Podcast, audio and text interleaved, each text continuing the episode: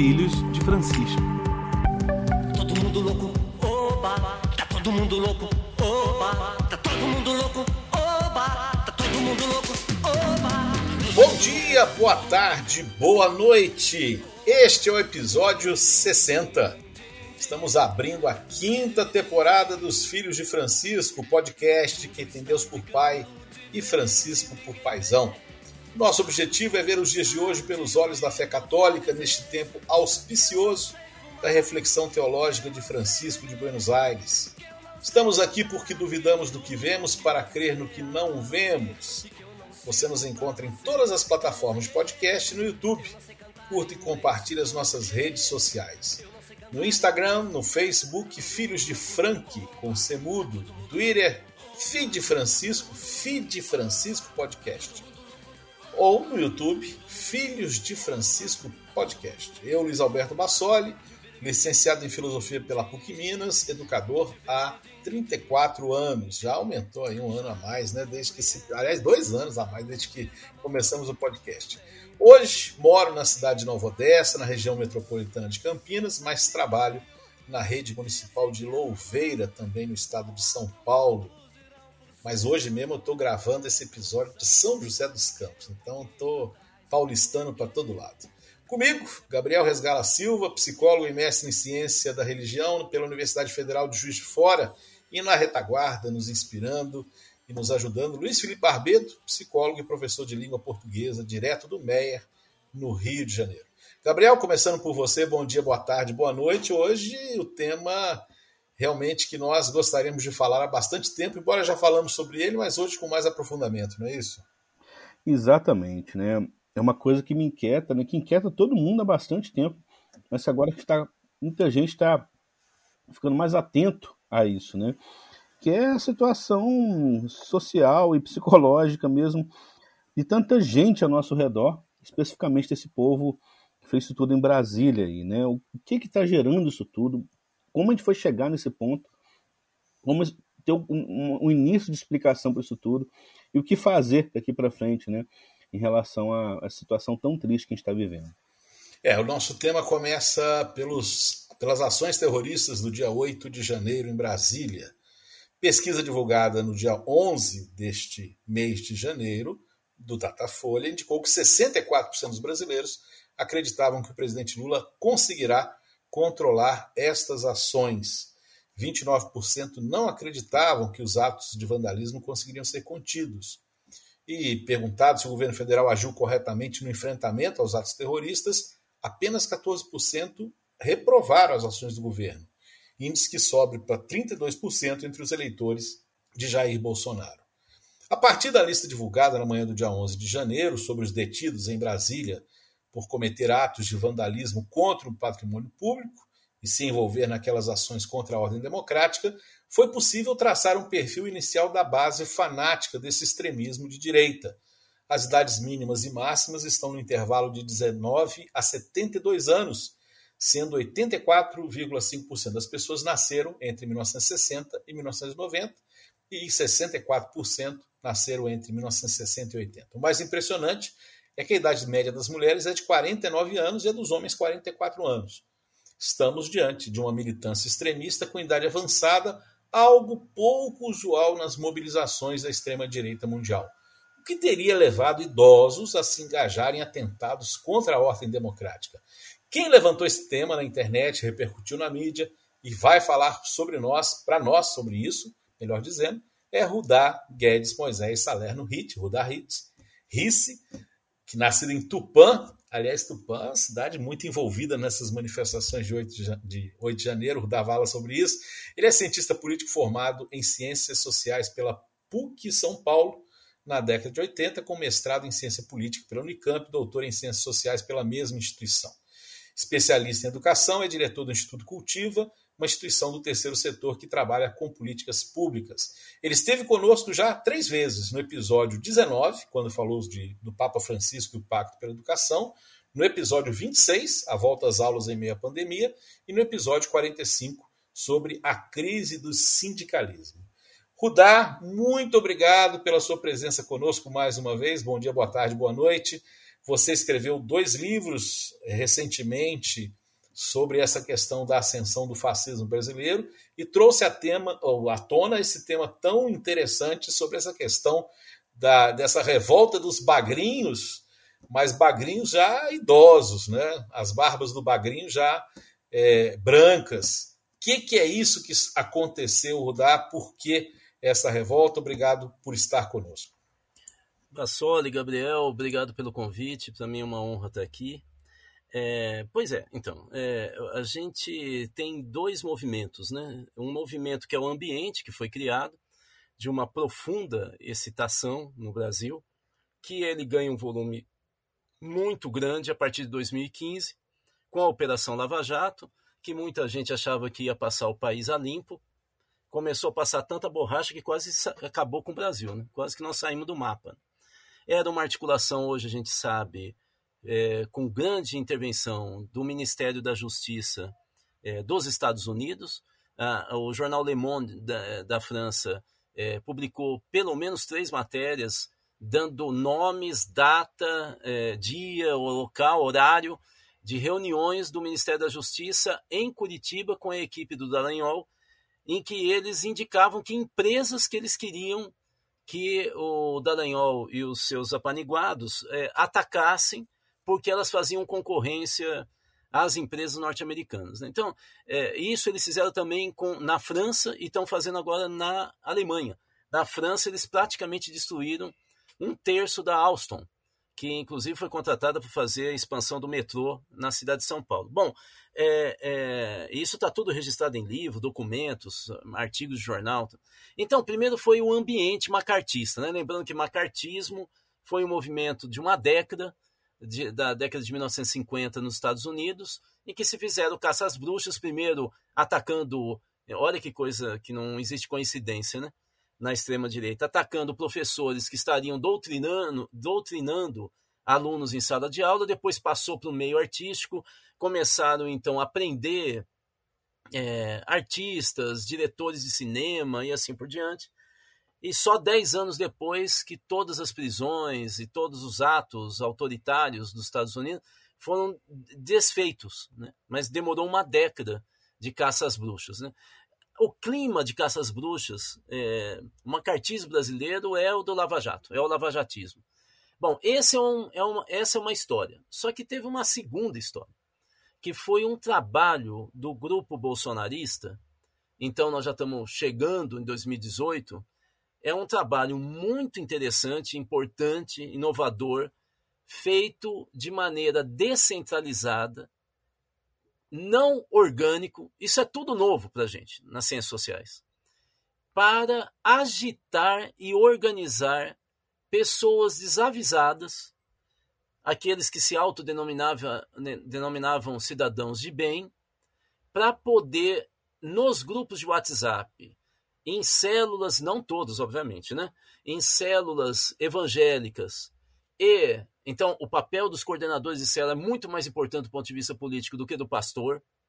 E, e Telegram, a, além de com juventude pegar aqueles sites da internet profunda, né? tipo a organização do Fortran, 8chan e tal, eles fizeram um trabalho muito bem organizado através do perfil é, de cada pessoa que tá, primeiro no Facebook, depois porque era assim nos Estados Unidos com o Trump, né, com o Steve Bannon, e depois eles foram para esses grupos é, mais comunitaristas, fechados. Né? Eles a partir daí eles tinham é, des, eles organizavam informações para cada um dos três perfis que eles buscavam. E a partir daí começou a fazer uma lavagem cerebral em milhões de brasileiros, como foi feito na Alemanha com Hitler. Então, nós estamos talvez vivendo um dos fenômenos mundial, mundiais da extrema-direita mais importantes da história moderna e, é, é, com certeza, desse século, junto com o trumpismo, talvez tenha sido é, a mobilização e a organização mais impactante e que merece muita, muito estudo. Nós não vamos nos livrar desse extremismo nos, na próxima década, pode ter certeza, porque ela virou cultura. Né? São oito anos agora de agitação de extrema-direita no Brasil. Gabriel? Acho que eu falei algo tão impactante que vocês desmaiaram. Não, não. Assim, é sempre impactante isso tudo, né? A gente se, se deparar com isso, né? Há bastante tempo que a gente vê isso assim, mas uma coisa que, que o Luiz já adiantou um pouco e que você também colocou nos seus artigos é como chama atenção o fato de aqui no Brasil é, grande parte desses extremistas serem idosos, né? Então isso até gera muitas piadas, né? Inclusive uma parte grande das pessoas que foram apreendidas lá em Brasília depois daqueles atos é, golpistas lá foram dispensadas no primeiro momento, segundo a justiça, por questões humanitárias, né, por excesso de idade. Então, se não me engano, foram uns 400, 500 que nem chegaram a ser presos, eles saíram já saíram de cara com a tornozeleira eletrônica lá, nem chegaram para a cadeia mesmo. Né? Já desmentindo boa parte das fake news que rolam aí, né? Que, olha, estão prendendo muitos idosos e tal. Mas então, queria saber de você, assim, por que, que você acha que aqui no Brasil, especificamente, diferente de outros países, é, tantas pessoas idosas se envolveram nisso? É, bom, vamos por parte. Em primeiro lugar, porque elas foram trabalhadas nesse período que eu falei, é, com mensagens articuladas com aquilo que se chama hoje em comunicação de massa de metapolítica. O que quer dizer isso? Através de informações que você tinha é, disponíveis nos algoritmos é, nas redes sociais, é, começou muito o trabalho com o Facebook. É, você sabe, são programas que captura todos os gostos é, que a gente vai colocando na internet, né? Então ele fala, ah, eu, sou, eu vou falar o meu caso, eu sou corintiano, gosto de vinho, e não sei o que tal. Isso vai criando um perfil e aquela empresa ou aquele grupo político que quer trabalhar com um determinado perfil, basta criar um filtro. Por exemplo, quero falar só com gente que gosta de é, comprar sapato, né? É, seja masculino, seja feminino. E aí o que é a meta política? Você começa, obviamente que você quer gente que, no caso deles, né, que, que seja antipetista e que goste de sapato. Então, ele atrai essas pessoas, enviando mensagem para depois convidá-las para entrar em grupo de WhatsApp ou Telegram. E essas pessoas começam a receber informações é, de sapatos do mundo inteiro, cores de sapato, é, acessórios que combinam, ou vestido que combina com sapato e assim por diante, até que começa na, o debate da campanha presidencial desse ano, do ano passado, e, em determinado momento, a Rede Globo começa a entrevistar candidato. E no dia que o Lula vai na, na televisão, é, tá na bancada do lado oposto dele o, o Bonner é, e, a, e, a, Como é que chama mesmo? A, Renata Vasconcelos. Renata Vasconcelos. E aí, em determinado momento, a Renata Vasconcelos cruza a perna e, nesse momento, os técnicos de comunicação dessas redes bolsonaristas, eles fotografam, eles fazem um print da tela e colocam nesses grupos, por exemplo, de sapato, que pessoas que não falam nunca de política falam: olha que interessante, olha a cor do sapato da Renata. E a cor é vermelha. Eles não falam nada. A partir daí, o grupo entra em excitação e começa a falar: é por isso que eles estão tratando o Lula tão bem. É porque ela é comunista, ela é do PT.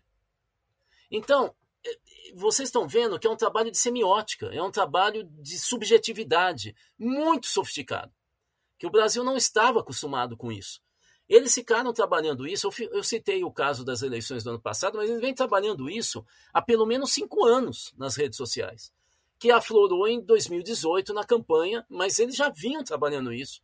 E, e, esse pessoal desavisado, em primeiro lugar, entra nesses grupos de excitação que muitos deles se transformam em câmara de eco, que é um nome técnico que os Estados Unidos usa é, é, para explicar é, informações que são bombardeadas numa comunidade diuturnamente, mas com vários formatos: é vídeo, é musiquinha, é entrevista, é matéria de jornal do exterior, é de tal maneira que parece que o mundo é aquilo que está sendo falado naquele grupo.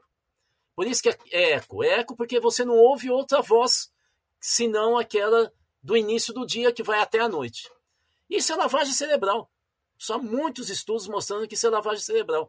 De tal maneira que chega um momento que as pessoas que estão nesses grupos acham que a realidade é, na verdade, construída, é mentira. E aquilo que eles estão vendo, muitas vezes fake news, é a verdade. Bom, esse é um lado. Qual é o outro lado? Para não falar muito, um dos estudos mais interessantes mostrando a vinculação de nerds ou velhos, idosos, em movimentos extremistas, é a principal motivação é o tédio, o tédio crônico. Ou seja, são pessoas que não têm mais aventura nenhuma na vida. Elas, no máximo, ficam discutindo qual é a marca de chá mais importante para tomar à noite com bolachinha. Eles não querem viver assim. Eles não querem estar perto da morte ou, achar que é uma peça sobressalente. E eles estão aguardando algum tipo de sinal, de possibilidade para a vida ter mais sentido. Eu cheguei a, a, fazer algumas entrevistas com esse pessoal terceira idade, principalmente no movimento sindical é, é, de serviço público. Por quê? O movimento sindical está é, mudando muito no Brasil, está aumentando o papel dos sindicatos de servidor público, muito mais importantes hoje do que os do, da, da iniciativa privada, de empresas privadas, e mais do que isso, está aumentando a participação de aposentados, inclusive nas direções sindicais porque eles têm mais tempo. E eu, entrevistando vários desses é, sindicalizados da terceira idade, é, teve um momento que eu achei muito engraçado, que eles falavam assim, Rudá, o jeito que o Brasil trata a gente é, é uma coisa de deixar você irritar, muito irritado. Sabe por quê? Porque eu vou te falar o que, que normalmente oferecem para a gente de pacote. É pacote de ônibus, desses ônibus de turismo, a gente entra lá, fica tomando, tocando uma musiquinha, eles colocam um carteado para a gente ficar jogando dentro do ônibus, lá na parte de baixo. Aí a gente chega sempre numa cidade do Circuito das Águas. Se é no Sudeste, é São Paulo ou é, ou é Minas Gerais. É São Lourenço, Poço de Caldas, é Águas... Caxambu. Caxambu. É isso aí. Aí o que a gente faz? A gente sai, vai pro para o apartamento do hotel, aí a gente toma banho, desce, vai para um salão de festa e eles servem, sabe o que, Rudá? Sopa. Acho porque eles acham que todos nós somos desdentados. Aí serve sempre sopinha. Desculpa eu rir. Mas... Sopinha mas de a descrição é essa mesmo, né? E depois, invariavelmente, começa um baile da terceira idade. Ou baile da saudade. É o fim da picada. Ou da melhor idade, se quiser ser politicamente correto ainda. Sabe, aí eu falava, eu segurava o riso e falava, mas o que, que vocês acham que poderia ser mais emocionante? Falava, Você viu aquele filme sobre é, vinhedo na Califórnia? Eu nem me lembro o nome, mas eu tinha assistido. Falei, então, por que, que não pegam e a gente faz uma visita, sei lá, lá para lá pra cima no Nordeste, que agora tem produção de fruta, de uva e de vinho, e, ou então no sul do Brasil, Vamos pegar cada, cada dia numa cidade, vamos dormir num hotel dentro do vinhedo, vamos provar vários vinhos, vamos ficar bêbado, pelo amor de Deus. A vida está aí para a gente. Entenderam? O primeiro problema é que o Brasil não tem, não trata idoso como ser humano. Trata como uma pessoa que está numa fase terminal da vida. Assim, meio que uma coisa de compaixão, sabe? Mas ele é café com leite. Se é mulher, a situação é pior. Porque, além de tudo, o machismo brasileiro impede que as mulheres tenham poder público. Embora as mulheres sejam a maioria dos brasileiros, 54% da população brasileira, elas só é, assumem 15% dos cargos públicos no Brasil. Os homens impedem as mulheres de ter poder. Então, você imagina uma senhora idosa. Ela vê o Bolsonaro falando assim, porque aí é a senha, né? Falar, é, ô gente de bem, é, tem gente falando é, de, de, de, de, de apoiar a pornografia, de não sei o que, de kit gay. Então aí você tem a senha para entrar num grupo que fala vamos atacar o Lula. O atacar o Lula tá meio que liberado porque é gente de bem. É gente que defende as crianças, a moral. E o Lula é o demônio. Aí começa a ter sentido. Você sai na rua, põe o biquíni verde e amarelo, xinga todo mundo, sai na, nas redes sociais, todo mundo fala, nossa, como você é corajosa. Então, e aí a gente começa a construir o um monstro que agora elas presas começam a falar, mas não tem nem delivery, não tem Wi-Fi. Elas não têm a menor ideia do que é o mundo real. Né? É, no, no, no, artigo que você, no, é, num dos artigos que você publicou sobre esse assunto, você cita o Eric Fromm, né, que fala sobre essa questão do, do, do, do sentido, como você disse agora há pouco, né, uma vida que de repente se mostra é, tediosa e se acha aí como uma, uma oportunidade. O que, que você gostaria de aprofundar sobre essa questão dessa abordagem do Eric Fromm? É, assim, o livro do Eric Fromm que eu cito muito chama-se Anatomia da Destrutividade Humana. O Eric Fromm era um psicólogo alemão ele fazia parte da Escola de Frankfurt. A Escola de Frankfurt era uma linha teórica alemã é, que nasceu, inclusive, no período de constituição do nazismo. Eles eram todos de esquerda e eles faziam a fusão da sociologia com a psicanálise freudiana. Né? E, e muitos deles estudam justamente eh, como é que se dá a ascensão da psicologia de massas. É, alguns ficaram muito conhecidos com esses estudos, como Eric Fromm e o Adorno. Né? Escreveram muitos textos sobre esse é, como é que um cidadão de bem fica excitado e vira um assassino. Né? É, então, é, esse livro especificamente, ele não trata só do, do, do tédio. Ele trata, por exemplo, de personalidades sádicas. O que, que ele diz, o Eric Fromm? Que para você ter essa excitação extremista de extrema-direita, você precisa ter um ambiente, por isso que eu comecei citando a Lava Jato, você precisa ter as populações cidad com cidadãos de bem organizadas em grupos de repercussão da, da, da, do apito de cachorro, e você precisa ter uma liderança de massas carismática que dá o apito de cachorro. Ou seja, ele fala palavras e frases que, que repercutem nos grupos lá embaixo com uma senha para ir para o ataque.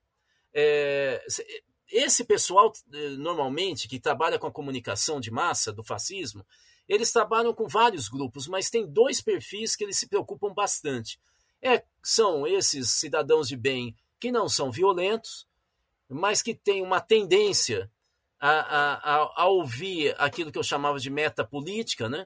Aí entre os velhinhos, entre os gamers, nerds tal, e o grupo de fanáticos violentos, aí quase sempre são os bombados, que nesse momento você aumenta a, o grau de, de repercussão de notícias e de intenções muito agressivas, até que um deles, um desses membros dos fanáticos, é, e aí quase sempre o perfil é sádico, totalmente diferente dos velhinhos.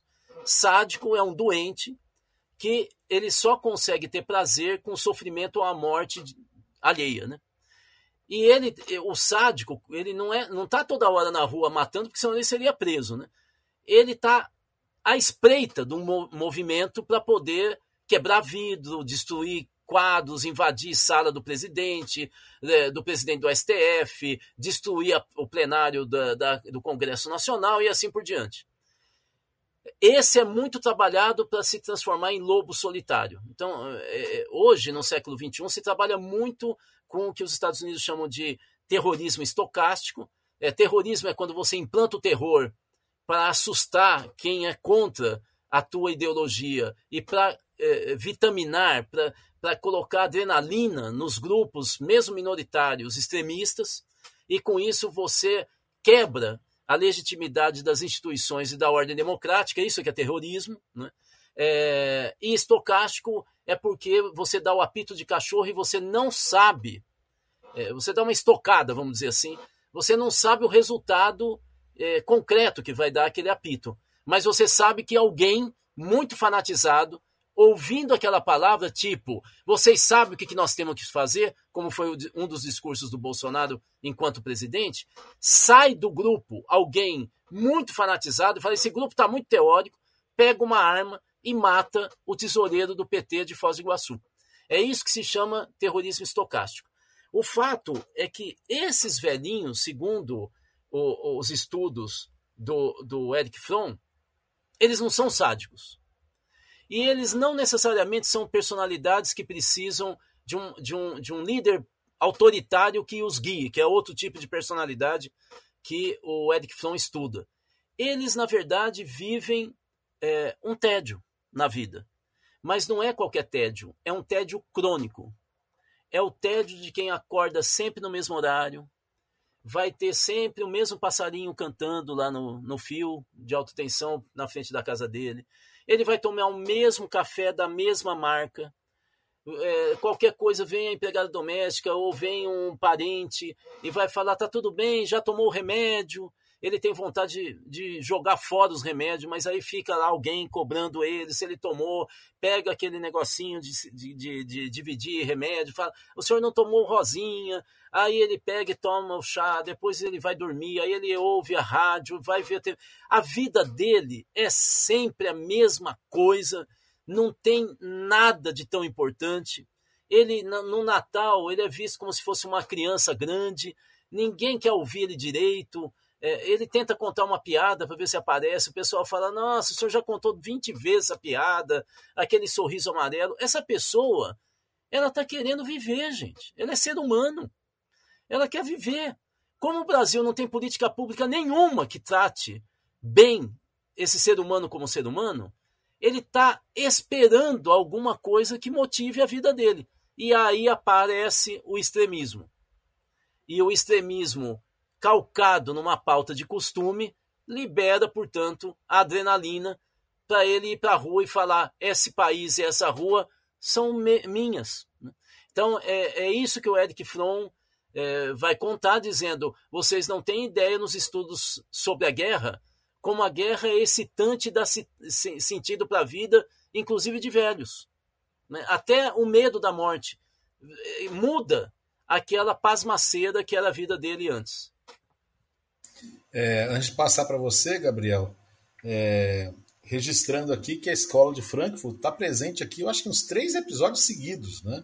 No último foi o Bento XVI elogiando a escola de Frankfurt, né? É só essa observação a mais aí. Pode falar, Gabriel. Não, não necessariamente concordando com ela, mas é, é, reconhecendo a importância, né? É. E isso os olavistas piram, né? Os olavistas odeiam a escola de Frankfurt. Né? Mas eu achei muito interessante você falando é, Rudá, assim, sobre. É, primeiro que você já, já chamou muitos desses, dessas pessoas de cidadãos de bem. O que isso, para boa parte da esquerda, é um horror. Né? Eles não, não toleram que, que, que quem, quem esteja nesse campo de, de direita e de extrema-direita cogite-se. É, eles não toleram que cogite-se falar que essas pessoas são, são boas, né? E que foram corrompidas, né? existe é, toda uma, uma, uma teoria ali, de, de, parte da esquerda, de que é, quem está do outro lado é essencialmente mal, né? E realmente é muito complicado a gente imaginar que metade das pessoas do país que votaram agora é, em 2022 no Bolsonaro, sabendo é, é, de boa parte das coisas que o Bolsonaro fez, realmente sejam pessoas sádicas, malvadas e com, com, com mau caráter. A gente tem que procurar entender um pouco mais a fundo isso daí, né? É, e aí eu lembrei de um é, do Jason Stanley, que também é um autor que estuda muito, escreveu um livro Como Funciona o Fascismo, né, o, a, a, nova onda do fascismo mundial que, que se apresenta aí, e ele, é, numa entrevista com Attila, lá em 2020, ele já abriu entrevista falando o seguinte, olha, é, conservadores, cristãos conservadores, não são fascistas, mas são cooptados pelo fascismo por conta do medo. Então os fascistas lançam muito medo neles. Olha só, estão querendo transformar nossas crianças em, em homossexuais, olha só, estão colocando uma madeira erótica nas escolas e tal, até que o medo vai fazendo essas pessoas ficarem cada vez mais fanatizadas e, e saírem, é, é, é, enfim, perderem a noção da realidade. O que, que você vê de, de solução para isso? Se é que existe alguma solução, né, Rudá? Como trabalhar isso? Como fazer essas pessoas conseguirem entender um pouco assim que o, o mundo às vezes é, tem um pouco mais de abertura para questões novas, questões diferentes, não é tão assustador, não é tão é, tenebroso assim.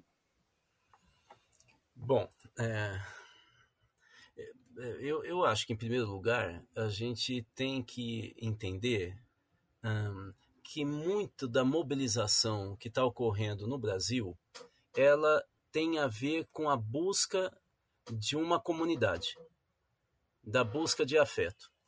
Isso é importante porque o lulismo não trouxe isso.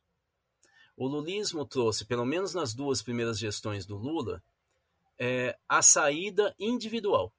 Então, você tinha acesso à universidade para você conseguir um diploma.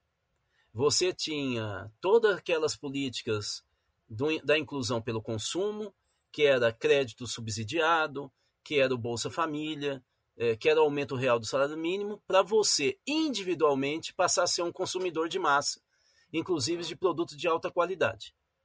É, você conseguia entrar num programa para estudar no exterior e fazer um curso universitário, uma bolsa sanduíche e tal.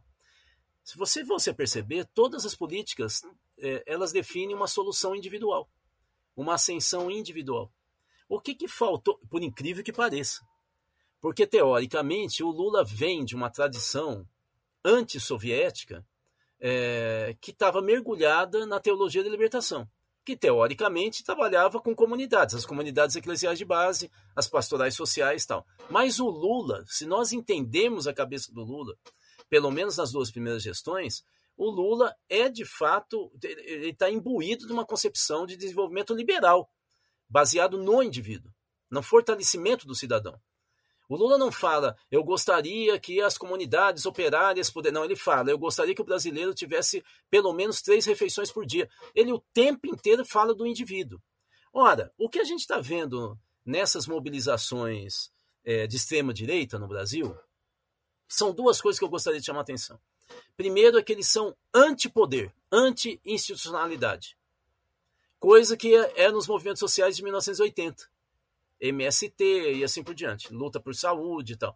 Eles, de, eles tinham muita desconfiança, inclusive de parlamentares. Ia para a reunião, eles falavam: nós não queremos ser cooptados. E ao invés de entrar três, quatro diretores, entrava uma multidão que ia de ônibus até o, o local da secretaria para se reunir com o secretário, por causa da tal cooptação. Agora, quem desconfia da institucionalidade e acha que é toda corrompida é a extrema-direita, que tem esse discurso.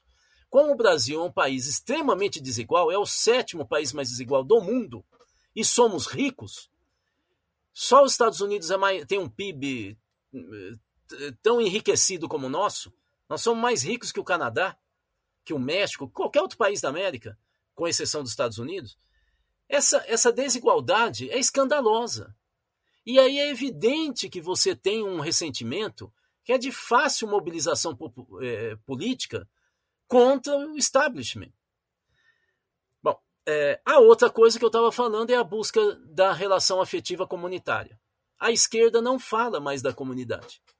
A esquerda, como eu disse, fala no Brasil da saída individual, do sucesso individual. Agora, se você perceber esses velhinhos ou os nerds, né? os nerds é, já, já, já se falou um pouco sobre isso, os nerds têm uma, um profundo ressentimento com o movimento estudantil, porque ele está todo comandado pela esquerda, PCdoB, PT e outras correntes de esquerda. E eles não têm por onde entrar. E aí o bolsonarismo soube atraí-los. É, videogamers, nerds, eles, soube, eles souberam trabalhar esse pessoal que queria ser ouvido. Né? Eles não sabem se comportar socialmente, eles são todos travados, eles têm uma cabeça enorme e um corpo minúsculo.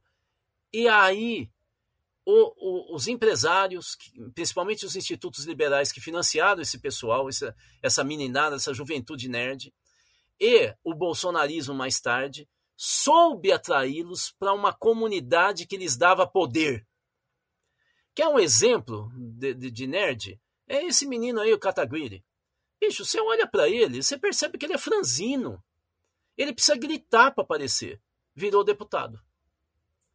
E a forma como ele respondia nos debates na universidade era de uma agressividade que, assim, assustava, porque parecia um chihuahua.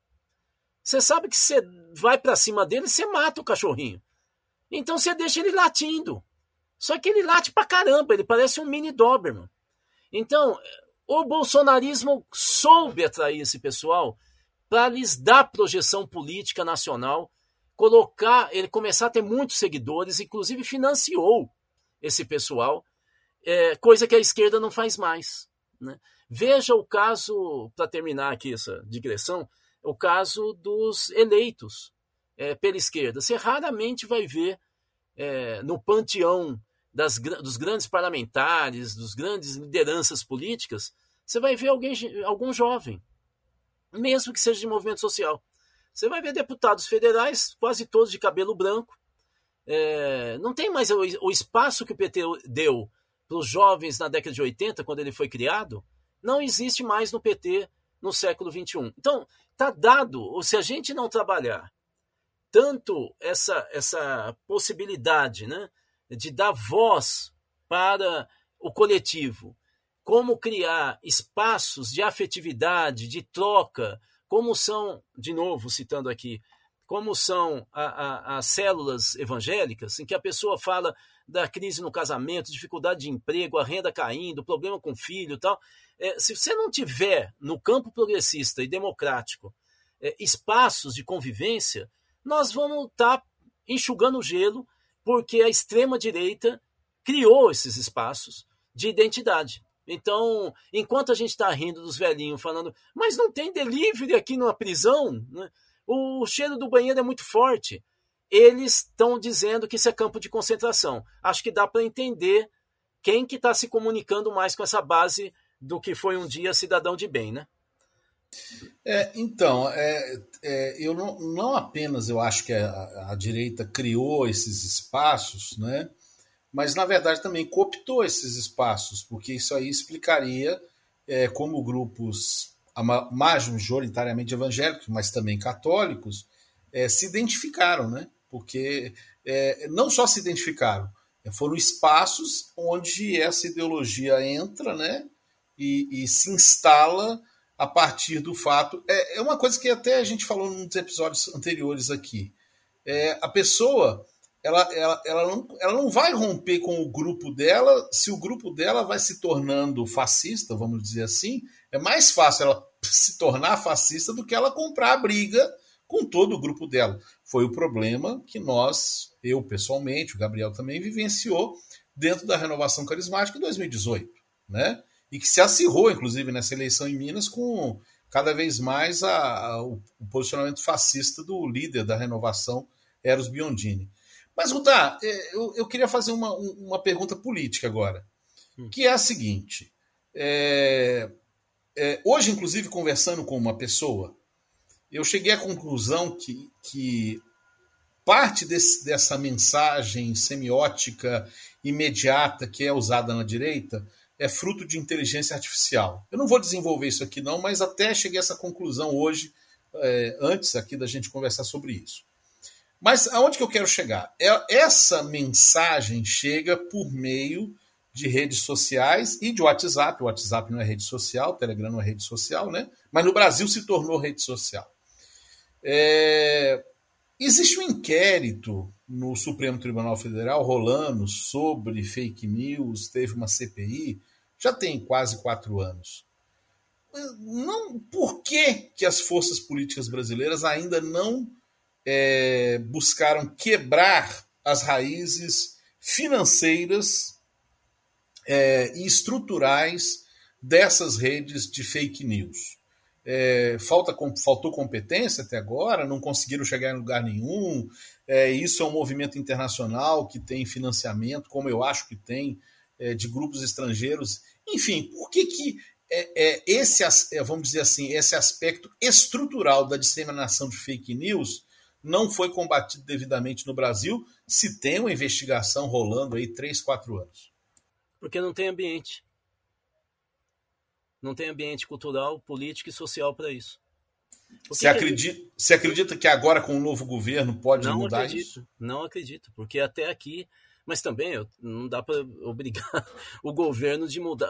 Vamos entender bem. Em primeiro lugar, internacionalmente a gente diz mais ou menos o seguinte: quando você faz um movimento cultural, ou de mudança de hábito, ou de valores, ele só amadurece entre 5 e 10 anos. Então você começa agora um movimento político falando o seguinte: não, é importante a gente parar de comer macarrão, mas tem que eliminar porque macarrão mata. Ele só vai ter repercussão se essa, essa campanha for eficiente daqui 5 a 10 anos. Os hábitos são muito arraigados porque eles dão previsibilidade, eles dão segurança, eles dão identidade. Então, assim, eu para parar de comer macarrão, começar a comer só, sei lá, farinha é, crua, demora. Eu não tenho nem paladar para isso. Tal. Bom, o que, que eu estou dizendo? Que o bolsonarismo e, e essa escalada macartista começou, você se lembra, em 2015. Pois bem, nós estamos em 2023. É exatamente o tempo de construção de uma cultura e de valores de massa. O que eu estou querendo dizer é que o bolsonarismo e o lavajatismo criaram uma cultura é, de direita. É, é, eles criaram uma cultura liberal conservadora e extremista. Os valores que nós temos hoje, segundo muitas pesquisas que a gente tem, inclusive de institutos como o Data Favela, tal, em favelas do Brasil, ele vem revelando que a cultura popular da população que ganha até um salário mínimo, por exemplo, é, ou até dois salários mínimos, é uma cultura liberal do empreendedorismo, é a tal da saída individual. Nós não temos nesse momento é, ambiente no Brasil para atacar e enquadrar os sistemas de comunicação, incluindo virtuais, porque o discurso é, se você entra nesse campo, isso é censura.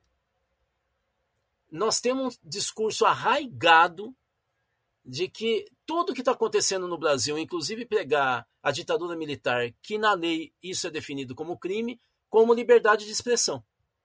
Inclusive, jovens que não entendem porcaria nenhuma de direito, como o Monark, ficava falando nas lives dele, mas isso é liberdade de expressão, isso aqui é um bate-papo só entre amigos. Um bate-papo entre amigos que milhões estavam assistindo.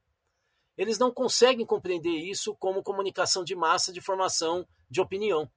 Então, nós não temos ambiente. Você sabe, a gente estava falando do fascismo, a primeira vez que se usou a rádio, como a gente conhece, ela começa a florescer na década de 1920.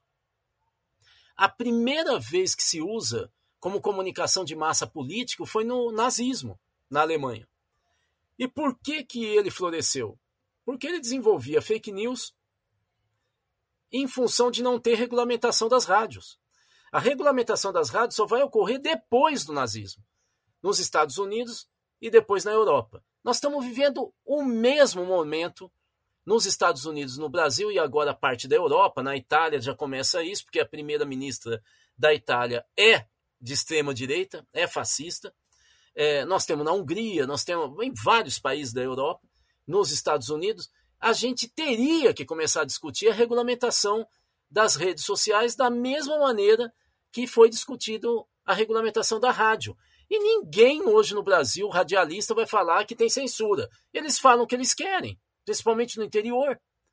Atacam o presidente, desvirtuam informação. Então, regulamentar não significa nada de censura. Mas não há clima no Brasil. A gente, inclusive, de novo, o campo democrático ou de esquerda no Brasil, ele é extremamente formalista e acadêmico hoje. Ele acha que só porque a ideia é boa e justa, que vai pegar. Não vai. Se você não tem legitimidade, se você não tem a opinião pública com você, não vai vingar. E é isso que nós deixamos de fazer no Brasil. Fazer a disputa de valor. É lá embaixo. Discutir. A gente fala, ah, não, não vamos brigar, não, eles também têm direito. É uma visão lulista do republicanismo. Todos podem falar o que quer. Mentira! Em casa com, com os nossos filhos não fala o que quer. Por que, que na rua fala o que quer? Eu posso pegar você, seu padeiro safado? Não posso! Eu não posso. A convivência civilizada significa a gente se autocontrolar. E nós estamos no Brasil totalmente descontrolados. Nós estamos infantilizados. Tudo que eu penso tem que ser. Por isso que reclama de não poder pedir um McDonald's estando preso em Brasília. Né? É uma coisa de louco, não tem Wi-Fi, pô. é uma coisa completamente pirada. Parece que os caras nunca entenderam o que é prisão, né? o que é estar tá sendo processado pelo Estado. Eles simplesmente estão no mundo paralelo. Então nós vamos ter que fazer um esforço danado. Inclusive, eu venho brigando para a gente criar uma política de educação democrática no Brasil que a gente tenha uma discussão sobre democracia, educação democrática, comportamento democrático no ensino médio, no ensino fundamental 2, na universidade, nos conselhos, nas associações de bairro. Nós precisamos disputar valor e dizer o que está na lei. O que, que é lei, o que, que é constituição, como é que, por que, que a gente elege alguém, o que, que é representante.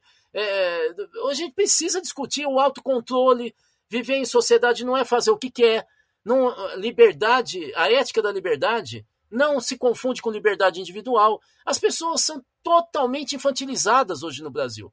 Só com essa discussão mais madura é que a gente pode discutir sobre coibir fake news, porque senão vai ter uma guerra contra, entre aspas, a censura. Gabriel, nossa, eu passo para o Gabriel, mas eu teria tanta coisa para comentar, mas eu prefiro deixar as ideias irem é, assentando. Realmente é, é, muito forte, muito profundo o que você está falando, Gabriel. Pois é, tanta coisa que fica passando na nossa mente, né? E, e realmente, é, é, o que você diz é.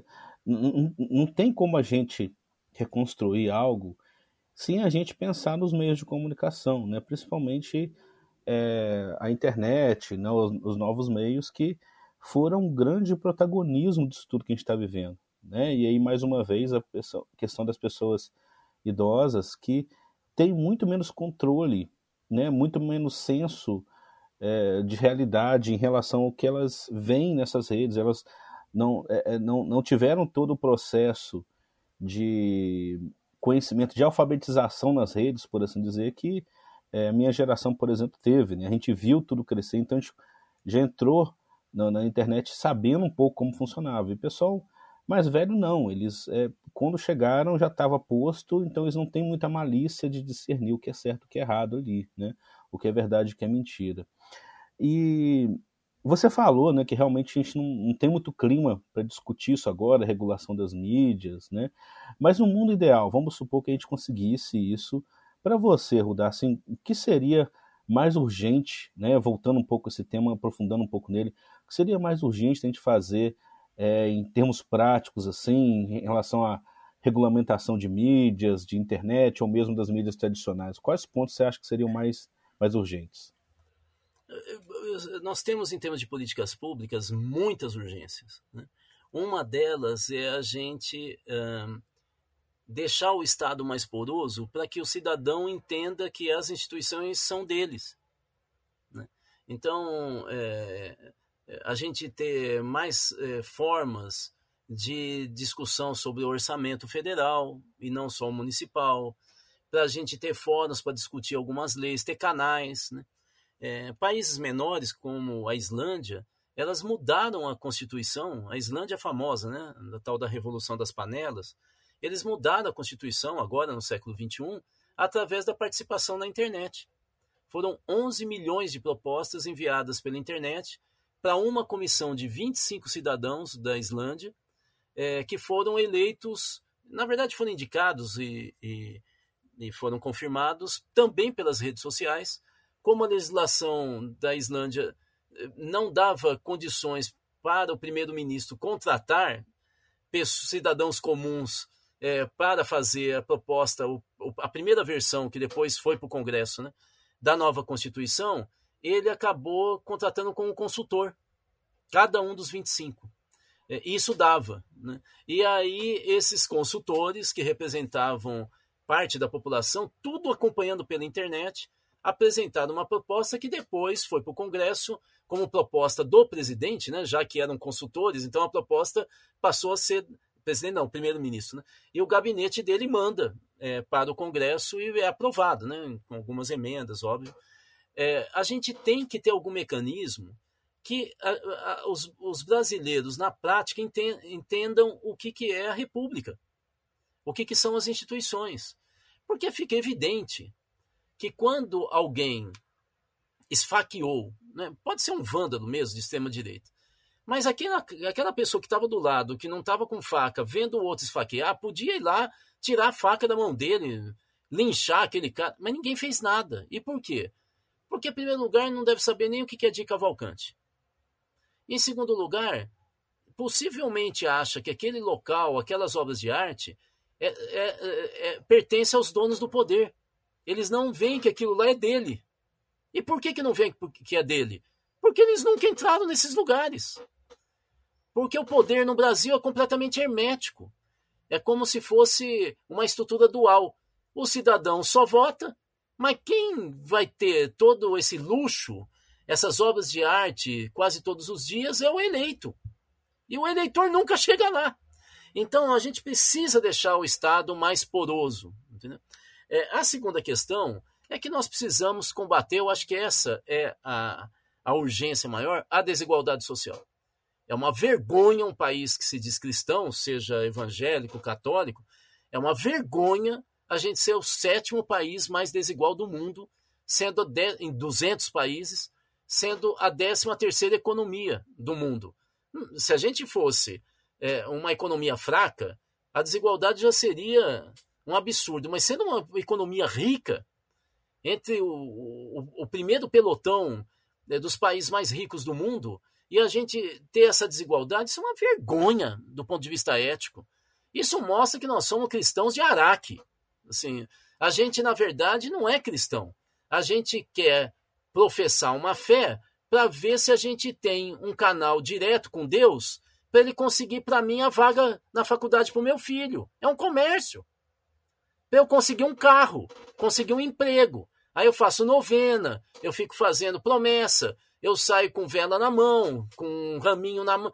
Mas você não é solidário. Outro dia eu estava passando na frente de uma igreja aqui perto da minha casa e tinha um senhor na rua dormindo no chão, com o pessoal na, na missa de domingo e ele dormindo no frio. E ninguém fazia nada para esse cara. Mas que raio de, de catolicismo é esse, gente? Que raio que é cristianismo é esse que é só é, é, é, só bônus e nenhum ônus, nenhuma solidariedade, nenhuma divisão? Caritas é divisão, não é só com os pobres, é divisão de tudo com a nossa comunidade. Então, assim, é, é eu acho que nós temos que fazer um, um esforço enorme para combater a desigualdade e nós estamos com medo de discutir.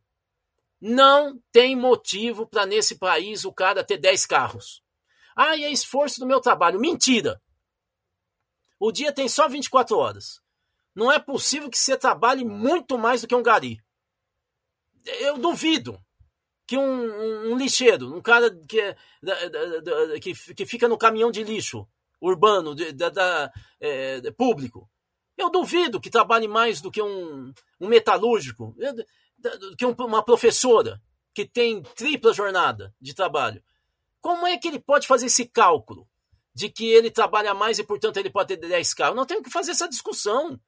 É desumano a pessoa ter dois helicópteros, ter jatinho particular. Comprei o meu segundo jatinho. Isso é um absurdo do ponto de vista da humanidade, mesmo porque você está gastando energia, você está poluindo o ar. Isso é um mundo completamente desorganizado, antiético. Né? Eu acho que as urgências são essas que eu falei. Um Estado mais poroso e um combate violento à desigualdade para a gente voltar a ter é, no, entre os brasileiros uma visão humanista, de ter orgulho de fazer parte do Brasil e da humanidade. A gente parar de ter tanto ódio pelo outro, a gente começar a pensar que isso chama equidade, né? Justiça equitativa, né? Eu começar a falar, não, eu mereço ter uma iluminação melhor na minha rua. Quando eu vejo e fico sabendo que outro bairro não tem iluminação nenhuma, eu tenho que descobrir em mim um valor ético que diz evidente que aquele que não tem luz é muito é a prioridade do governo do que eu que já tenho luz e só quero uma, uma iluminação melhor. E isso está faltando essa educação solidária. Para terminar, o Paulo Freire dizia o quê? Ele falava o seguinte: as pessoas que são oprimidas, elas muitas vezes, na ânsia de superar a opressão e a humilhação social, elas começam a agir como opressor com alguém que está na escala mais inferior do que ele. Ele, inclusive, no Pedagogia do Oprimido, escreve: inclusive, há revolucionários que querem fazer a revolução para se dar bem na vida. Não é exatamente para criar justiça em uma sociedade melhor. É para ele ter poder. e submeter os outros ao poder dele. E aí o Paulo Freire diz: qual é o antídoto para essa possibilidade de um oprimido virar opressor? E ele diz: a solidariedade. Não há outra saída. A única forma da conversão para a humanidade é você ser solidário. E, ou seja, você escutar o outro, ter empatia, entrar na, no sofrimento do outro e aí é, fazer um, uma espécie de balanço do que, que eu tenho, o que, que o outro tem e, e o que, que é mais justo. É só assim que a gente constrói uma, uma civilização e a gente supera a desigualdade. É isso que o Brasil está precisando, essas duas coisas. É, Ruda, a gente está chegando próximo do final do episódio, já estamos aí com uma hora, e eu queria fazer uma pergunta agora provocativa. Né? É, assim, teoricamente eu saio desse episódio, eu não vou dizer pessimista, né, mas bastante reflexivo sobre essa crise que a gente vive, que você desnudou muito bem agora na sua fala. Mas é, eu tenho também, recentemente, né, é, vários sinais de esperança. É, sinais de que isso que você coloca como essencial para essa virada necessária, é, de certa forma, não vou dizer que já está acontecendo, evidentemente, mas existem coisas boas acontecendo nessa direção. Quais coisas boas nessa direção des, disso, dessa sociedade solidária, você é capaz de enxergar hoje no Brasil acontecendo, que a gente pode até usar como modelo ou até mesmo inspiração, mas também até para é, fortalecer esses movimentos? Então, Bassoli, o que eu acho é o seguinte: eu não vejo sinais muito auspiciosos na sociedade civil. E isso é, isso é preocupante. Ou seja. O que, que você chama de sociedade civil nesse caso? É aquilo que não é mercado e não é governo. Sim. Tudo aquilo que não é mercado e não é governo é sociedade civil. Essa é a definição teórica clássica, assim, para não ficar entrando em muito detalhe. Então, é, é, vocês aqui fazem parte da sociedade civil, sindicato, associação de bairro, é, todos nós que não temos empresa ou não temos poder, nós somos sociedade civil. A sociologia chama a sociedade civil do lugar da, da, da, do nascimento da energia moral que nos une. Moral são os valores, são os critérios de noção de correção de comportamento, são as crenças. Né?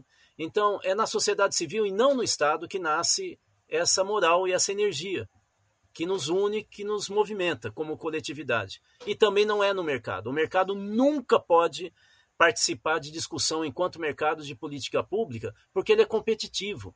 Veja, não são as pessoas que são empresários, é a empresa enquanto pessoa jurídica. A pessoa jurídica empresa é competitiva, ela quer eliminar a concorrência. E isso não define política pública.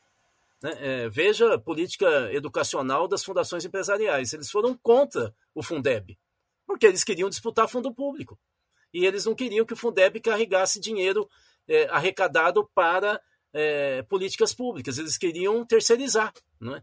Então, é, a sociedade civil brasileira, ela não me parece nada vinculada à ação pública ou à disputa do Estado ou das políticas públicas. Ela, quando muito, virou idólatra. Então fala dos ídolos como se fossem pessoas que não erram. Nós perdemos o discurso da autonomia, que era tão forte em 1980. A gente agora é vinculado né? vinculado a um deputado, vinculado a uma pessoa poderosa, vinculado ao cara que vai pagar o churrasco ou o ônibus para eu ir para Brasília depredar. Quer dizer, nós somos completamente uma sociedade completamente infantilizada e dependente. Eu não estou vendo muitas novidades na sociedade civil. Há, ah, mas eu não vejo de maneira geral. Agora, evidentemente que existe pelo menos metade da população brasileira, que não é pouca coisa, que, a, que tem em si valores humanistas e que votaram contra o bolsonarismo por causa disso. Então, existe valores que eu diria que são latentes, não trabalhados, não organizados da sociedade brasileira, que ela, ela de alguma maneira se plasmou, ela se consolidou na eleição de outubro de 2022. E aí eu acho que, de fato, a presidência da República tem um papel pedagógico e de, de, de consolidação dessa cultura, ele não pode ser orientador. da sociedade, porque aí eu estaria destruindo justamente a autonomia da sociedade civil e a democracia, ela se funda não no governo, mas na sociedade civil, porque se funda nos, nos valores né, da sociedade. Por exemplo, quando eu vejo o Lula chorar durante a diplomação dele, ou durante a posse, por exemplo, quando ele fala do cartaz que um senhor carrega dizendo me ajuda é, na, na, rua passando fome, e aí você vê a, a, a autoridade máxima do país chorar por causa disso, sabendo que alguns meses antes você tinha o presidente da República fingindo que uma pessoa que estava com Covid, fingindo a falta de ar, num escárnio, num sadismo evidente. E isso é algum sinal de que o Brasil tem jeito. Saber que hoje o presidente da República estava com a ministra da Saúde visitando Roraima para atender, pelo menos dar cara, porque a presença dele em termos de política pública para ajudar os Yanomami, que estão morrendo as pencas de fome, de doença é, em Roraima, é, a presença deles não faz diferença em termos de política pública, mas a diferença é o papel solidário e humano que o presidente, que é a maior autoridade pública do país, pegar um avião e ir para Roraima para estar tá ouvindo os caciques, para estar tá do lado das pessoas que estão sofrendo. Isso muda a imagem, né? a imagem do poder. Eu acho que isso eh, abre uma, uma, uma, uma esperança de que pelo menos tem uma fresta para a gente abrir. Agora somos nós que temos que arrombar essa porta. Somos nós que vamos virar a página do fascismo, do Brasil fascista, para um Brasil em que as pessoas sorriem uns para os outros, que ri das bobagens, entende? Que, que volta a, sambar, que volta a, a rir de si mesmo. Né? que pare de, fa de fazer é, compra de armas. Alguém tem que avisar esses brasileiros que a gente só tem duas mãos. Para que ter dez armas? É, como é que eu vou atirar com dez armas? Né? Eu não sou macaco. Né? Então, é, essa coisa de um fetiche, de um poder, de quem no fundo se sente fraco. Né? Nós temos que fazer essas pessoas ter lugar e se sentir fortes, porque são brasileiros como qualquer um de nós. Né? E que a disputa vai se dar democraticamente. Eu acho que é aí que está a esperança. Existe um, um movimento latente do, de pelo menos metade dos brasileiros, né? É, que, que não querem mais esse país excitado, sabe, tóxico, xingando todo mundo, é, rindo da, das mazelas. Eu, e, e, aí tem um presidente que, em alguns atos, como esses dois que eu citei, parece que também faz parte dessa. tem conexão com esse meio Brasil. Né? Vamos tentar transformar essa laranja pela metade numa laranja inteira. Eu acho que esse é o desafio. Antes de passar para o Gabriel, eu quero fazer uma observação assim. Vou, vou insistir no ponto da esperança a partir da sua fala.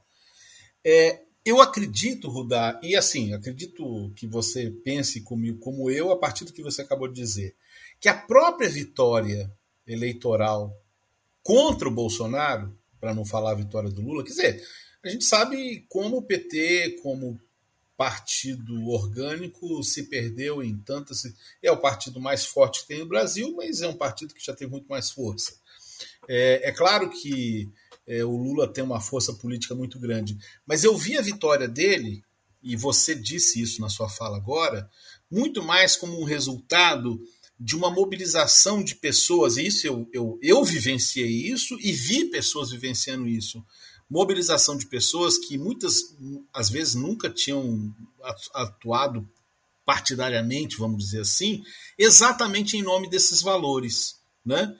Então, assim, é, assim, é, pegando uma parte do que você disse, é, essa mobilização que eu vi nesses valores que você citou, é, de repente é uma possibilidade de algo que eu já vi também muitas pessoas dizendo, falou, olha, não basta ter eleito Lula não, a gente tem que segurar esse negócio agora para que a gente é, leve adiante esses valores que você disse. Eu percebo isso e, e tenho nisso a minha esperança. Eu acho que é, eu tenho ouvido muitas pessoas falarem isso, né, do tipo Não bastava a toda uma coisa ser construída e a gente tem que construir socialmente. É, veja, Bassola, é isso mesmo. Eu acho que é claro que foi importante para o PT, a vitória do PT é a quinta eleição em seis que eles ganham. É, o Lula, três vezes presidente, nós não tivemos isso na história do Brasil, na história da República Brasileira. É a primeira vez, sem dúvida nenhuma, o partido mais importante da história do Brasil. O Lula deve terminar a gestão como um, um, presidente muito mais importante do que, por exemplo, Getúlio Vargas. Né? Não vai dar para negar isso. Né? Tudo bem, então PT, Lula tal. Mas eu acho que a vitória do Lula foi uma vitória contra o fascismo bolsonarista. Exatamente. É, contra o extremismo. Exatamente. Por que, que eu estou falando isso? Porque pode parecer até um, um certo é, despeito né, em relação ao PT. Não é. Quer ver uma pessoa que cumpriu um papel importante? A Simone Tebet. Exatamente. Ela, por exemplo. A Marina ela... Silva, se é, você pegar. É, é, o Brasil. O problema que ela teve, né? O Geraldo Alckmin, né? O Geraldo Alckmin. é o Brasil que não é petista, mas que não aguentava mais o fascismo. Aliás, talvez nunca tenha aguentado. Né? Eu acho que o caso da Simone Tebet é emblemático. Por quê? Porque ela toma posse como ministra do Planejamento e eu acho que ela foi deselegante com Lula porque ela praticamente diz: eu não tinha que estar tá aqui, eu tinha que estar tá na área social, porque aqui a área econômica é a minha maior diferença com o PT. Eu achei ela muito deselegante, porque imagina você contratar uma pessoa e na hora que no primeiro dia de trabalho o, o funcionário te ataca, fala: pô, mas o cara não é nem um pouco grato, tem que ser no dia da posse. É, mesmo assim, você vê que a cordialidade é outra, né? O Lula não desacatou, o PT não atacou, ou seja, nós estamos com outro Brasil. Né? Nós estamos com, é, com, com, gente que está querendo se acertar. Pô, né? Eu acho que esse negócio da Simone Tebet tem um pouco a ver também com a falta de cultura democrática do empresariado brasileiro. O empresariado brasileiro tem uma cultura de bandeirante, né? de você entrar na terra dos outros, ser avassalador, é, para fazer riqueza, achar o minério de qualquer maneira, né? É, o empresariado brasileiro precisa aprender a ser democrático. Ele, ele não é solidário. Ele acha que essas palavras, amor, solidariedade, é uma coisa de gente fraca, é, que tem que ter é, sangue no olho tal. A gente vai ter que fazer uma reeducação do empresariado brasileiro. Né? É, então aí forma essas lideranças meio toscas de derrubar o presidente da Fiesp, sabe? É uma coisa meio. Eu acho o empresariado brasileiro um dos piores do mundo em termos de cultura política. Mas, de qualquer maneira, é, estiveram juntos né? é, contra o, um mal maior. Né? Acontece que metade do Brasil. Eu, talvez já esteja mudando, mas a última pesquisa da Datafolha que você citou no início aqui mostra que 30% da população brasileira ainda está alinhada com valores do bloco anterior, né? da visão fascista anterior ou ultraconservadora, racista, homofóbica tal. Então nós, nós a, temos muito chão como é que é aquela passagem? Nós temos que comer um saco de sal juntos para a gente conhecer o Brasil melhor e refazê-lo. Perfeito. Gabriel, como é, qual que você gostaria de comentar e para a gente caminhar o encerramento, então? É, o, o Rudá falando aí de do nosso empresariado, eu lembrei da notícia que saiu essa semana agora que mais de 200 milionários do mundo, né, assinam lá um, um manifesto pedindo para pagar mais imposto nos seus países, porque eles acham isso importante, né, pensando no pensamento de futuro, né, de desenvolvimento social, ecológico e tal. E, e, muitos aqui são bilionários, então pessoas que têm consciência de que tem muito mais dinheiro do que precisam, né? E nenhum deles é brasileiro, nenhum desses 200 que assinou é brasileiro, para ver como é que realmente a nossa cultura empresarial aqui é, é extremamente egoísta, né? extremamente individualista, né? muito, muito complicado. E, e, eu concordo, Rudá, assim, eu acho que nos últimos anos essa cultura foi impregnada na sociedade, né? De, desse individualismo, desse egoísmo, desse liberalismo esquisito, né? de, de você, você por você mesmo e que se dane o mundo, né? E, e, e trabalhe enquanto eles dormem. Então é você se maltratando, você se é, é, é, destruindo para ter algo que você não vai poder usufruir, né? E ao mesmo tempo é, não ligando para os outros. Mas eu acho que talvez a esperança esteja um pouco é, nisso que você falou, né? A gente voltar a valores que estavam um pouco aí, a gente nem percebia, né? De solidariedade, de, de paz. Eu acho que passa muito por essa cultura de paz, né? Que que eu acho que foi bonito o Lula insistir tanto isso na campanha, né, e, e levou até parte da militância a, a ficar um pouco mais é, é, é pacífica durante a campanha, te, teve que engolir a Simone Tebet, teve que engolir o Alckmin, teve que engolir tanta coisa, então a gente viu um pouco mais de tranquilidade, que infelizmente, pelo menos na, nas redes sociais, eu sinto que está voltando um pouco agora, eu já sinto uma militância mais agressiva, mais violenta, mais é, você não pode questionar nada assim que vem milhões de pessoas em cima, sabe? E, e eu vejo isso com muita gente dentro e fora da esquerda que está sendo massacrada por conta de divergências pequenas, assim, enfim, aquele modus operandi que a gente vê há tanto tempo, né? E que a direita é, se apropriou tanto, né? Então, talvez o caminho seja esse, seja a gente entender que essa cultura de paz precisa partir da gente também, enquanto sociedade civil, né? É claro que a gente depende muito lá do mercado, do governo, de tudo em cima, mas enquanto o que está ao nosso alcance talvez seja isso, a gente cuidar um pouco melhor, voltar um pouco isso, pacificar nossos corações, por assim dizer, né? Para que a gente possa aos poucos, bem bem a passos lentos, chegar ao momento de mais tranquilidade que vai chegar, né? A gente sabe que a humanidade passa por esses momentos fascistas, extremistas e tal, mas depois, graças a Deus, depois de um tempo a tendência a coisa melhorar, mesmo que demore bastante, né? Mas é isso. Muito obrigado pela sua participação, Rudá. Foi muito bom mais uma vez. Eu agradeço. Olha, eu confesso que tem, em termos de temas e de coisas que eu gostaria de conversar, tem uns cinco episódios a mais depois desse aqui, viu? Porque assim, eu acho que a gente passou por tantas áreas, né? Mas eu acho que essas áreas são exatamente a nossa temporada que está começando, né? A quinta temporada dos Filhos de Francisco, é, que é o desafio da reconstrução, né? É o desafio da gente tomar novos rumos. Né? A gente passou quatro anos na, não vou dizer na defensiva, mas quatro anos numa ofensiva para resolver um, tirar alguém do poder, né? E agora da reconstrução dessa sociedade. É, foi muito bom, Rudá. Eu acho que trouxe muitas perspectivas. É a sua quarta participação conosco, eu agradeço por isso. É, fala dos dois livros que eu citei no começo, né, que você escreveu sobre o fascismo, e sua palavra final aí para os nossos ouvintes. Bom, primeiro eu que agradeço a vocês dois, Bassoli e Gabriel. É, eu, na verdade, estou esperando aqui é, a, a, aquele cartão de crédito né, de sócio do, Não, pode deixar. Você pode ficar tranquilo que todos, todos os nossos lucros aqui já estão socializados com você. Pode ficar tranquilo.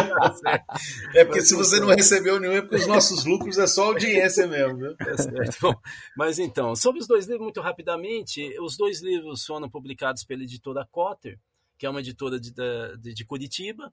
É, um, eles têm um nome muito parecido, um é Fascismo Brasileiro, que aí é, é, é só eu sou autor, e o outro, que inclusive é menor, é, tem 70 páginas, chama Fascismo de Massa, que eu escrevi com o psicanalista Luiz Carlos Petri. Bom, é, o primeiro eu tento traçar um pouco, eu tento teoricamente explicar que o bolsonarismo é fascista, não é neofascismo, tá, para fascista, não, ele é fascista. Para isso eu tenho que explicar o que, que foi o fascismo com Mussolini e o integralismo no Brasil. E eu, antes dessa essa parte teórica, mais no final do livro. Mas no começo eu tento mostrar a gênese, que vem de 86, com os empresários jogando pesado é, é, e se unindo com militares e criando organizações, inclusive de extrema-direita, como o DR, e uma união democrática também dos empresários urbanos, né? É, a gente pouco se lembra disso aí, e eles é, vão depois progredindo para aliciar jovens das universidades com financiamento nacional e estrangeiro, tudo isso está documentado, é, até desaguar no Lava Jato. Né? Então eu tento mostrar desde 86 como é que vai se forjando é, uma situação em que o Brasil vai indo para a direita até dar lugar para o bolsonarismo, que é o último momento quando a extrema-direita chega ao poder no Brasil. Né? Então, esse é o fascismo brasileiro. E o outro livro, menorzinho, com Petri, a gente faz uma, um passeio por vários autores de várias áreas das ciências eh, humanas, né? É, psicanálise, é, sociologia, semiótica, filosofia, é, muitos autores, né? Lacan, Freud, Adorno, Eric Fromm, Richard Sennett, Durkheim, e assim vai para tentar é, ver o que, que esses autores falam dessa psicologia de massas que transforma uma pessoa pacata em um animal caçador de, de humanos. Né? É, a gente queria meio que mostrar como que a, as teorias é, contemporâneas se debruçaram sobre esse tema que, que agora o Brasil viu a gravidade. Né? Eu, quando era criança, eu ouvia falar: ah, o Brasil nunca teve guerra, o Brasil nunca teve. Não, o Brasil é, é amado por Deus, né? é bonito por natureza. Né? Agora eu não sei o que dizer. Né? É, nós continuamos bonito por natureza, mas eu não sei o que, que Deus realmente pensa da gente, porque é, nós tivemos um período horroroso de desumanidade, é, sarcasmo, de, de, de é, ódio, de, de desfaçatez, de mentira. Quer dizer, tudo que a gente fala que está no inferno, ou que leva uma pessoa para o inferno, a gente viveu durante quatro anos aqui no Brasil, talvez até um pouco mais. Né? É, e sempre com essa ideia de que vamos passar uma borracha no Brasil, reconstruir o Brasil e tudo mais. Né? É, eu acho que então esse livro, esse segundo trata um pouco de um balanço geral tal, mas de uma maneira é, que não é, é, cansativa, tanto que o, o, livro tem 70 páginas. Bom, o que eu queria dizer no final é o seguinte: nós estamos vivendo um grande desafio de reconstrução. Eu já vivi isso na minha vida. É, na década de 80, a gente tinha derrubado a ditadura militar e a gente tinha que reconstruir o país. O que, que tem de diferente daquela época? Que naquela época, meio que os brasileiros, ou grande parte dos brasileiros, abraçaram essa tarefa. Então não era só uma questão de política de governo ou eleição. Tinha a ver, por exemplo, com o campo cultural. Então era um momento que assim floresceu grupos de rock nacional, é, grupos de, de samba totalmente inovadores, teatro, artes plásticas e cinema. Né? É uma coisa impressionante. A universidade passou a acolher grupos de estudo, as defesas de tese e doutorado ficavam lotadas as salas, com gente sentada no chão, porque havia uma ânsia para descobrir o Brasil. Né? Nós tínhamos movimentos sociais sendo criados, centrais sindicais. O Brasil estava sendo reconstruído. As igrejas estavam eh, participando de pastorais, de movimentos nacionais. Não ficava discutindo religião e política, discutia o Brasil. Né? É, e não queria impor a sua religião, queria discutir como que o, a ligação com Deus obrigava a gente a pensar um país mais justo. Né? E literatura, nós temos editoras como a Brasiliense, a editora Brasiliense, nós tivemos, olha, era uma, um país fervilhando. Dessa vez eu não sinto esse clima. Eu, nós estamos mais dependentes, nós estamos mais acabrunhados, menos autônomos, nós temos menos energia de mudança. Eu acho que nós, então, a tarefa agora de reconstrução do Brasil é muito mais difícil do que foi na década de 80 ela é, vai ser muito mais lenta, ela vai ser muito mais checada. É, os brasileiros estão mais desconfiados, entende? É, e eu acho que também as organizações políticas elas estão mais distantes da gente. Né? Você vê que os partidos políticos hoje não têm direções que tem gente de base. O que você tem é deputado federal. Deputado federal que é presidente do partido, que é secretário, tesoureiro, eles, quem está no poder é que manda. Né? Então, os donos do poder nunca tiveram tão calmos comandando o país como agora, as elites. Né? É... Mas esse desafio é sobrenome do Brasil. Né? O Brasil é isso mesmo, por isso que falam que o brasileiro nunca desiste. Né? Eu acho que assim nós abrimos a porta, como eu falei, agora nós vamos ter que arrombar. É, eu espero que não machuque o pé, mas nós vamos, nós vamos reconstruir esse país. Muito obrigado, Rudá, mais uma vez. Você nos encontra em todas as plataformas de podcast, no YouTube. Lá você pode ouvir os episódios anteriores e sigam-nos nas plataformas de podcast. Aliás, no link desse episódio você encontra também as redes sociais do Rudá, inclusive o canal do Cultiva. Você faz uma análise de conjuntura uma vez por semana, não? É duas vezes. Eu faço segunda e sexta, das 8 às 9 da manhã, uma hora só Meia hora eu exponho, meia hora de debate com quem estiver lá. E está crescendo a audiência, nós estamos muito felizes. E é toda segunda no canal do YouTube do Instituto Cultiva. Quarta-feira é o Boteco Cultiva, que são vários membros, inclusive o Petri que eu citei aqui, é, que discute uma questão teórica, mas com muito bom humor. A gente disse que é o Pasquim sem uísque. Terça-feira é o ex-procurador de mais ou menos 700 municípios do país, o Cláudio Figueiredo, que fala sobre gestão pública. E em março o Petri vai ter também uma, uma live dele, sempre das 8 às 9, só sobre psicanálise e política. É isso. Então tá no, tá no link do episódio, você pode se inscrever neste canal no YouTube. Jesus fez ainda muitas outras coisas que, se fossem ditas uma por uma, penso que nem o mundo inteiro poderia conter os podcasts que se deveriam ser gravados. Essa é a quinta temporada dos Filhos de Francisco. Obrigado pela sua audiência até a próxima.